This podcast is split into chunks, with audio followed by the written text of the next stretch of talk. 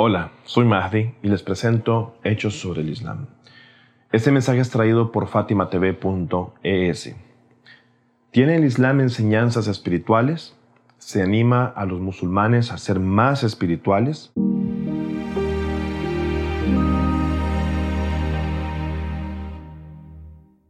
No puedo culpar a algunas personas que suelen hacerse esta pregunta en particular puesto que muchos musulmanes suelen tener debates en sus hogares o entre conocidos sobre temas referentes a la ley o teológicos propiamente. Si vas a cualquier hogar musulmán y prestas atención a los debates que se llevan a cabo, dentro de él verás que tienden a girar en torno a una serie de conceptos claves como por ejemplo, ¿ya fue avisada la luna que marca el inicio o el fin del mes de Ramadán? ¿Habré roto mi ayuno correctamente? ¿Es tiempo ya de romper el ayuno?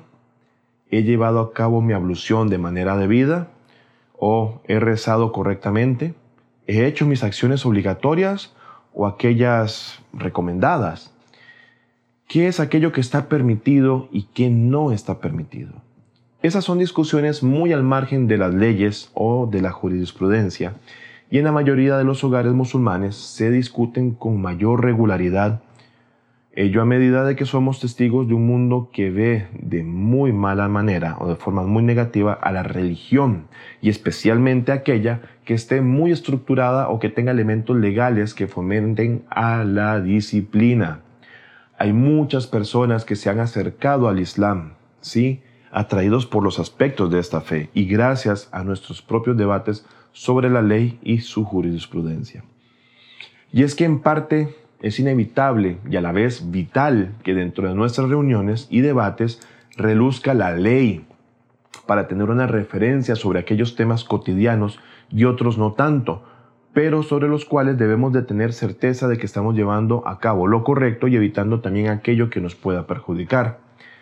Es entonces que cuando nos adentramos en este ángulo de la religión notaremos que cada hogar musulmán tiene sí un manual legal, en sí un manual que muchas veces trata temas como por ejemplo la purificación, la oración, el ayuno, eh, la caridad, los impuestos, los problemas domésticos, y habrán otros que en particular solo debatirán aspectos igualmente importantes sobre teología, como por ejemplo la gran consulta, ¿existe Dios? ¿Cuál es el papel que juega, el ser humano en este plano existencial en el que vive? Y otros temas como por ejemplo el día del juicio final. La ley y la teología en conjunto son el timón que dirigen los debates dentro de la comunidad musulmana hoy. Pero la esencia de la religión del Islam es sin duda el elemento espiritual, el cual da un toque deslumbrante. Es el primer nivel de la, de la espiritualidad en el que los creyentes pueden verse victoriosos al tener la capacidad de purificar su alma. La purificación del alma está en el centro de los debates y enseñanzas espirituales del Islam. Veamos que sin embargo nos encontraremos con ciertos segmentos de la comunidad musulmana que descuidan completamente este fascinante arista del Islam. ¿Qué es el alma? ¿Cuáles son las facultades del alma? ¿Cómo puedo purificar mi alma? Y, por ejemplo, también la pregunta, ¿qué y cuáles son las enfermedades y dolencias espirituales que nos aquejan? ¿Qué áreas de la espiritualidad me permiten desarrollarme como un ser humano completo?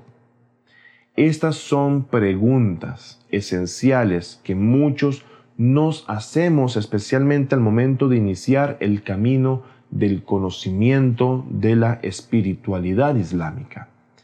Hay también otros tipos de diálogos dentro del Islam que hablan acerca del Islam y la fe, o imán en árabe, a como también discuten temas de la perfección o excelencia, ihsan, y de la unicidad o ikhlas, términos que se mencionan con total normalidad en muchos hogares musulmanes también, y no dejamos de lado el entendimiento de que la espiritualidad tiene una gran serie de ventajas y bienestar en la vida de los creyentes. El Islam habla muy enfáticamente en la purificación del alma, dándonos a conocer que el alma tiene facultades como el poder de la ira, el amor, el poder de la imaginación, el poder de la razón y el poder del deseo, por ejemplo. El conocer cada una de esas facetas y poderes nos permite buscar el controlar cada aspecto o poder del alma para crecer y mejorar día a día como personas.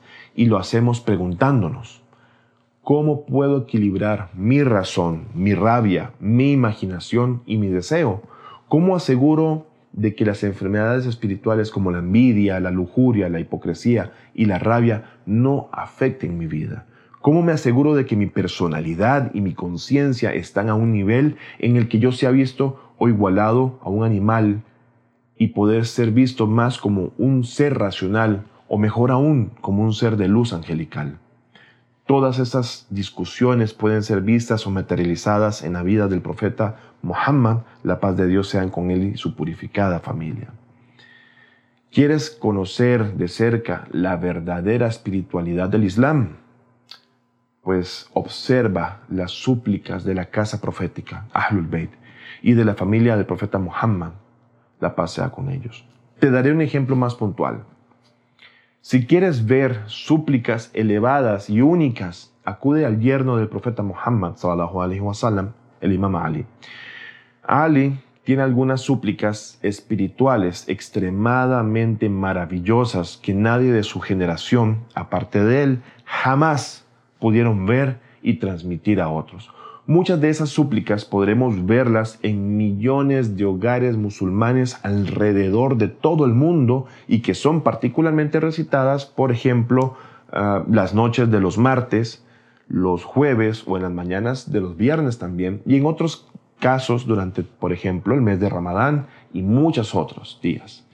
Estas mismas súplicas continuaron calando corazones, continuaron siendo transmitidas por el bisnieto de Muhammad, el imam Ali ibn al-Hussein, conocido también como Zain al-Abidin, la pasea con él. La casa profética dejó atrás muchas lecciones espirituales increíbles a modo de súplicas, pero incluso en sus frases más sencillas podrás hallar tradiciones que sobresalen. Frases sencillas que podrán ver en algunos cortos, por ejemplo, de Fátima TV, en muchas de nuestras redes sociales y esas frases dichas tan sencillas son las mejores para poder purificar el alma, aportándole también tranquilidad a esa alma, la cual está en este mundo, mismo en el que se habla por doquier de la importancia de la salud mental, pero olvida que muchas veces esa salud mental debe ir de la mano de la salud espiritual. Y es que a través de esas súplicas y tradiciones podemos hacer un examen de nosotros mismos y nuestra alma para reevaluar nuestra posición y postura, tanto física como espiritualmente.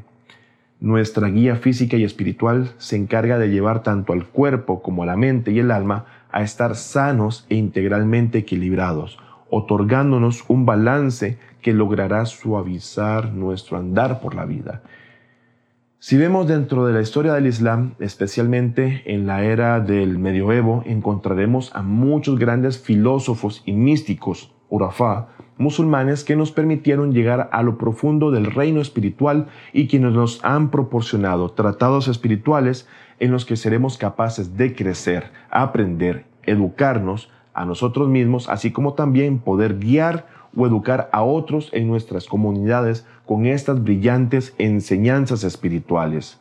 Por ejemplo, podremos encontrar en medio de tanta tecnología moderna documentales, por ejemplo, en la plataforma de Netflix, sobre el gran maestro del misticismo y la filosofía islámica, Ibn Arabi, así como más series o documentales sobre Mullah Sadra, Farabi o Ibn Sina, a cómo podremos acceder a magistrales enseñanzas de grandiosos eruditos como Tabatabai o Faith al-Kashani, que nos dan diferentes tratados sobre cómo encontrar la espiritualidad dentro del núcleo del Islam.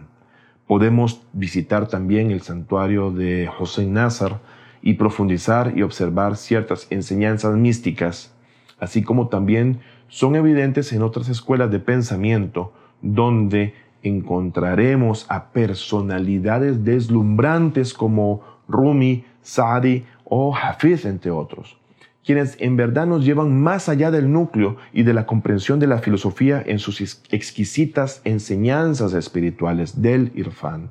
El tiempo no nos es justo con tan vasto mundo de la espiritualidad y no nos damos cuenta que es un tema muy extenso y apasionante, hermoso, enriquecedor, y que tenemos mucho por aprender aún de todas esas benditas enseñanzas islámicas acerca de la espiritualidad. Que Dios primero lo haremos más adelante. No me queda más que agradecer su atención a esa transmisión que semana a semana intentamos sea de mucho provecho. No sin antes recordarles que pueden encontrar esta transmisión y mucho más contenido en las cuentas de Fátima TV en Spotify, iTunes, Google Podcast y SoundCloud. Hasta pronto. FátimaTV.es Si todavía no son miembros de Fátima TV, les explicaré cómo hacerlo. La mejor forma es a través de WhatsApp. Agrega a los contactos de tu celular el número de Fátima TV y envíanos tu nombre por esa misma vía. Nuestro número es más 54 938 15 39 07 37.